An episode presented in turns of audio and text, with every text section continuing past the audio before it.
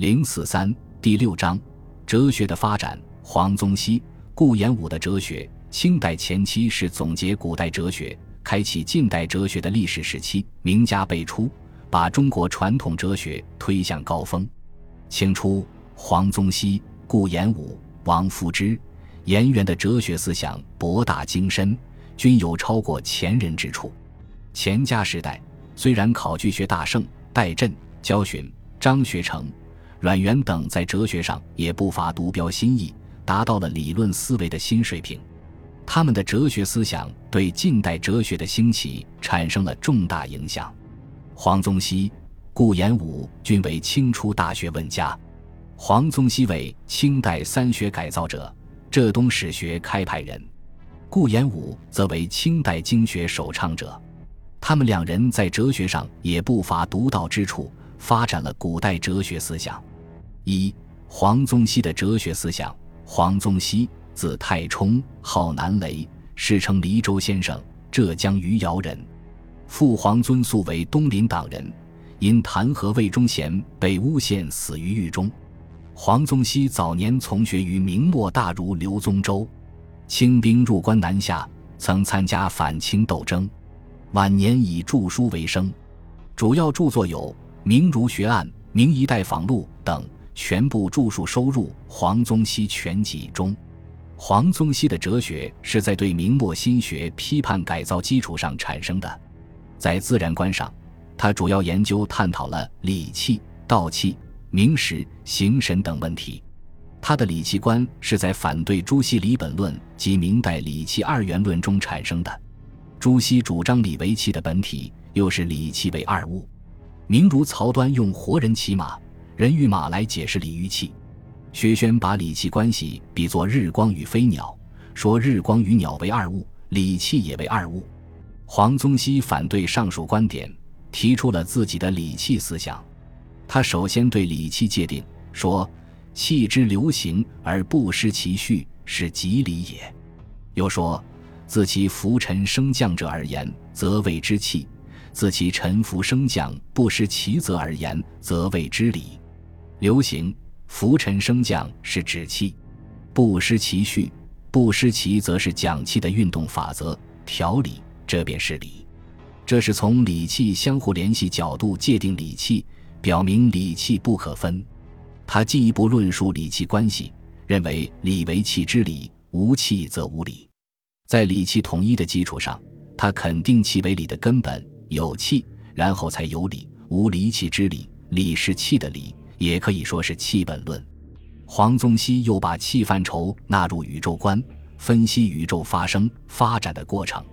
他说：“气则合下只有一气，相生而后有阴阳，亦非合下便有阴阳也。阴阳本是一气，其互生也。”非于本气外又生一气也，气本来就存在，不存在于本气外又生一气的现象。气相生才有阴阳，阴阳也是一气。也就是说，宇宙间充满了气，别无独立的他物，有的只是气。用他的话来说，通天地、亘古今，无非一气而已。所谓通天地，是指其存在的空间特点，迎天地间皆气。天地间只有一气冲周，所谓亘古今是指气的时间特点。夫大化流行，只有一气冲周无间，气无处不在，无时不有，存在于无限的时空中。他指出，夫大虚运相感，只此一气，无所谓天气也，无所谓地气也。宇宙间运动形式多种多样，究其根本不过一气。在道气问题上。黄宗羲主张气在道先，他说：“形而上者谓之道，形而下者谓之气。气在思道在，离气而道不可见。”又说：“一阴一阳即为道，道即太极也。离阴阳无以见道。”这说明道离不开气，气为道之本。在名实关系上，他主张名决定于事。他说：“仁、义、礼、智、乐俱是虚名。”人生堕地，只有父母兄弟，此一段不可解之情，与生俱来。此之未实，于是而时有仁义之名。知思二者而弗去，所谓知己人，手时有诸己，于是而时有志之名。当其事亲从兄之际，自有条理委屈；见之行事之时，于是而使有理之名。不待于勉强作为，如此而安；不如此则不安，于是而使有乐之名。仁义礼智乐皆明，父母兄弟之情与生俱来皆实。先有父母兄弟之实，才有仁义礼智乐之名，实决定名。对于形神问题，他认为气形成人的形体，魂魄之至是气。他以蜡烛为玉，烛为形，火为魄，光为魂，魄魂为神，神依形而存在。他也不承认天有意志，认为自然界四时之寒暑温凉，总一气之升降为之，其主宰是气者，即昊天上帝。自然界四季变化是气运动的表现。昊天上帝不过是气的别名罢了。黄宗羲在认识论和方法论上主张求真适用。黄宗羲治学反对空谈性命，主张独立思考。全祖望认为，与自明中叶以后讲学之风以为极弊，高谈性命，直入禅杖，述书不关不同。黄宗羲为学者必原本于经术，而后不为导虚，必证明于史籍。而后足以应物，原原本本，可据可依。前此讲堂故籍，谓之一变。黄宗羲自己也力主读书与用心相结合，说：“读书不多，无以正思理之变化；多而不求于心，则为俗学。”他虽然倡导博览群书，于书无所不窥，其学涉猎经史百家，但更注重以理性来读书，与不求于心的俗学不同。把博闻多见与理性思考结合起来，在他看来，读书之气成说，以才古今之学术，缺乏独立思考，只是夫论古言。对于同门臣阙皆发起自得之言，绝无依傍，这种善于独立思考的精神给予肯定。他主张学问之道，以个人自用著者为真，凡以门傍户、一样葫芦者，非流俗之事。则经生之业也，没有独创精神，不求真知，不是为学之道。黄宗羲治学主张独立思考、求真，并提出了求真的方法即功夫。他说：“心无本体，功夫所至即是本体。心无本体，实际上否认了人心中有鲜艳的天理、良知的存在。功夫所至，即是本体，说明功夫在体认本体中的作用。”他也谈到体，说：“古今学术不能无异同，然未有舍体而言用者。所谓体者，理也。这里所谓的体积理，是事物的内在本质。认识事物的本质，就必须下功夫，也就是认识的方法。通过认识方法获得对事物本质的认识，这才是真知。”他说：“人自形生神发之后，方有此知。”此知基于喜怒哀乐之流行，是即所谓物也。格有通义，正得此体分明，则入气之流行成通成复，不失其序，依然造化，谓之格物。他所谓的格有通之意，成通成复，就是功夫所致，达于本体。这既是主体与客体合一、格物的过程，也是感性认识向理性认识的飞跃。黄宗羲尤其重视学术与事功的关系，提出学术贵在实用，达于事功的思想。他首先对脱离实际死读书的学风进行批判，在论及心学和理学空虚疏阔的学风时，他指出：言心学者，则无视乎读书穷理；言理学者，其所读之书不过经生章句，其所穷之理不过自意之从为。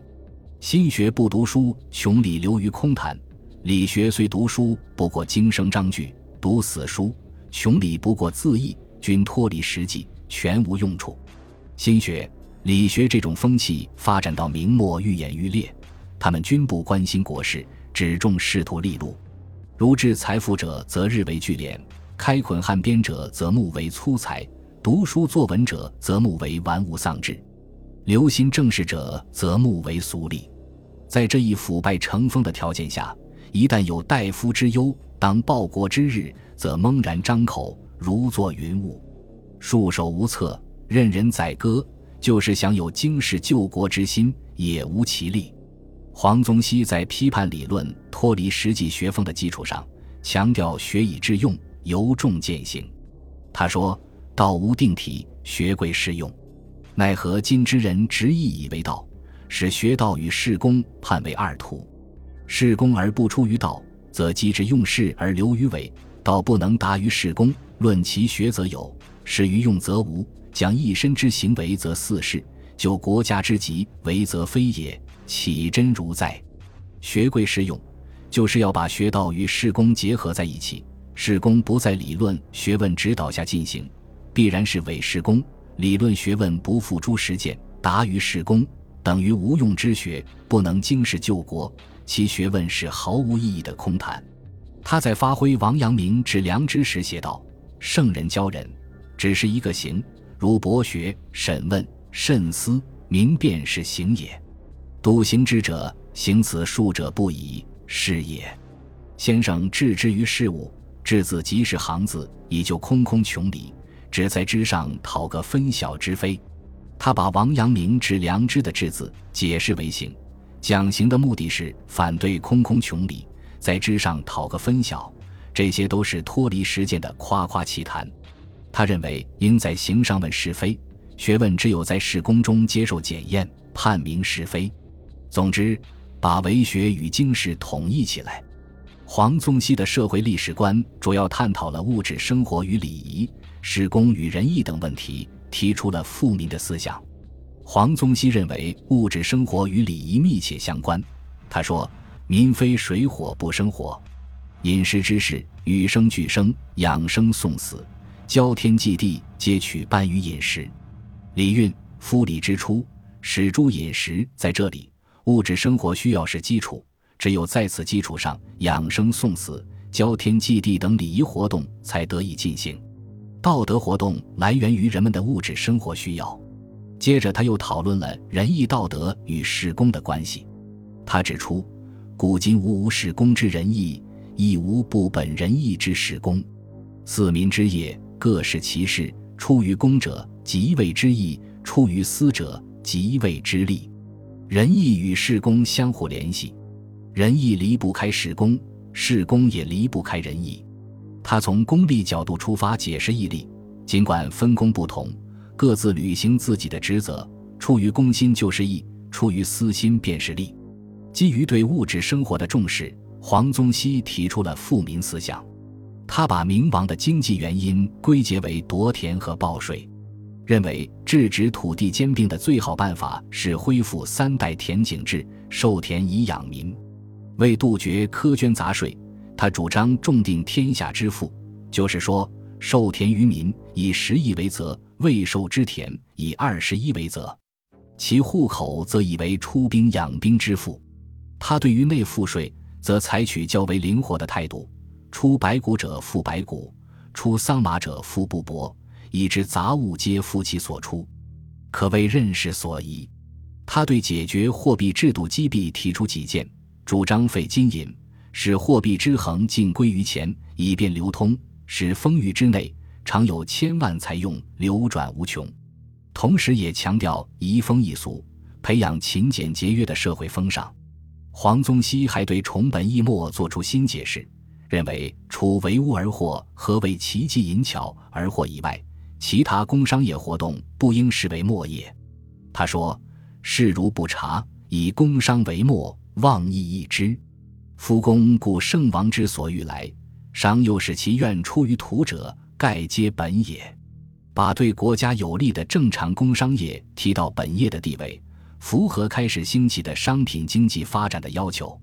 黄宗羲在政治上对君主专制政权制度进行批判，在君臣关系上，他提出君臣二者名义而实同的道理。他以秦为界，把古代史分为两段。秦以前为古，秦以后为今，并从主客关系出发探讨君民关系。